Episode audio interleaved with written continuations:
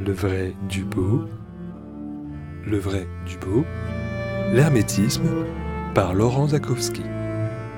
Moi, ce qui m'a intéressé surtout, c'est quand j'ai fait des recherches sur l'origine du violon, systématiquement, on retombe sur un instrument qui semble être un des prédécesseurs directs du violon, qui est la lira bras.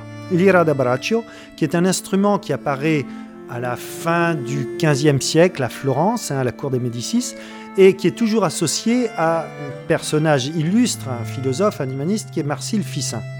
Au sein de, cette cour, il y a une assemblée, on peut dire une société de savants, de philosophes, donc avec à leur tête Ficin, vous avez Pic de la Mirandole, qui est dedans, vous avez Laurent euh, de Médicis lui-même, vous aurez plus tard Léonard de Vinci, et tous ces gens sont des gens on peut dire pratiquement les plus instruits de leur époque. Ils connaissent les sciences, les techniques, les arts, la musique notamment beaucoup.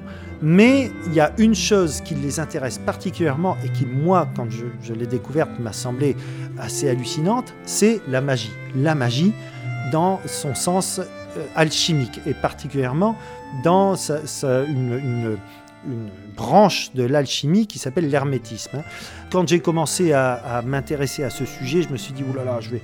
C'est pas du tout mon truc. Moi, je suis un luthier euh, pragmatique. Hein. Mon, univers est fait de, de, copeaux et de mesures. Euh, donc, euh, parler de, de, de, magie, de pierres philosophales, d'œuvres noires, de, tout ce genre de choses, j'imaginais vraiment un hurluberlu dans son antre avec un chapeau pointu, c'est pas du tout, du tout mon univers. Mais si on s'intéresse à quelque chose, par exemple, comme l'origine du violon, on est obligé de se mettre dans la mentalité des gens de l'époque. Et pour eux, l'alchimie, la magie, c'est quelque chose de très sérieux.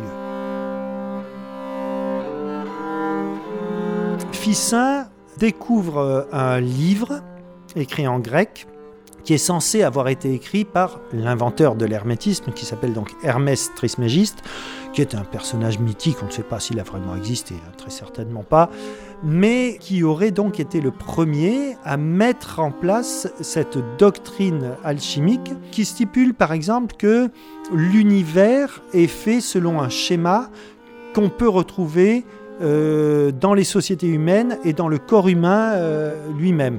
La Terre est faite à l'image du ciel, par exemple. L'homme est fait lui-même euh, à l'intérieur de, son corps selon un schéma qui est celui qu'on peut retrouver dans, l'univers.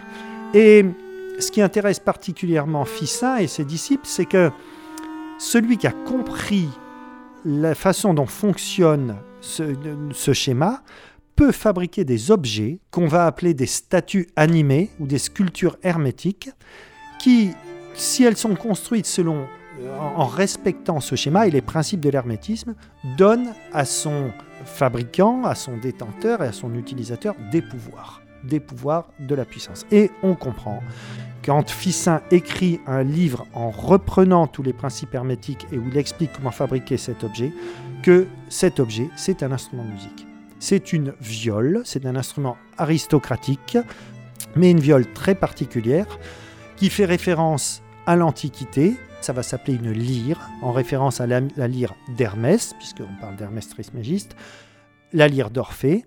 Et ça va être porté sur le bras, ça va donc s'appeler la lyre à bras, lyra d'abbraccio, qu'on va construire justement selon les principes magiques. Par exemple, l'hermétisme précise qu'il y a dans l'univers, dans sept planètes, cinq qui bougent et deux qui, ne, qui sont stables, eh bien, cette, cet instrument, cette lyre, aura cinq cordes sur lesquelles on jouera et deux cordes en bourdon, c'est-à-dire qui donneront toujours la même note.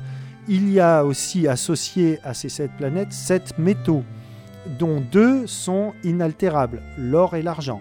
Là, on retrouve aussi ces deux cordes-là la forme même de l'objet doit reprendre des éléments du corps humain, de ces vielles euh, du, qui, sortent finalement du Moyen Âge, qui ont des coins tombants, on va commencer à faire des coins saillants, qui seront vraiment une des caractéristiques du, du violon, qui va apparaître quelques temps plus tard.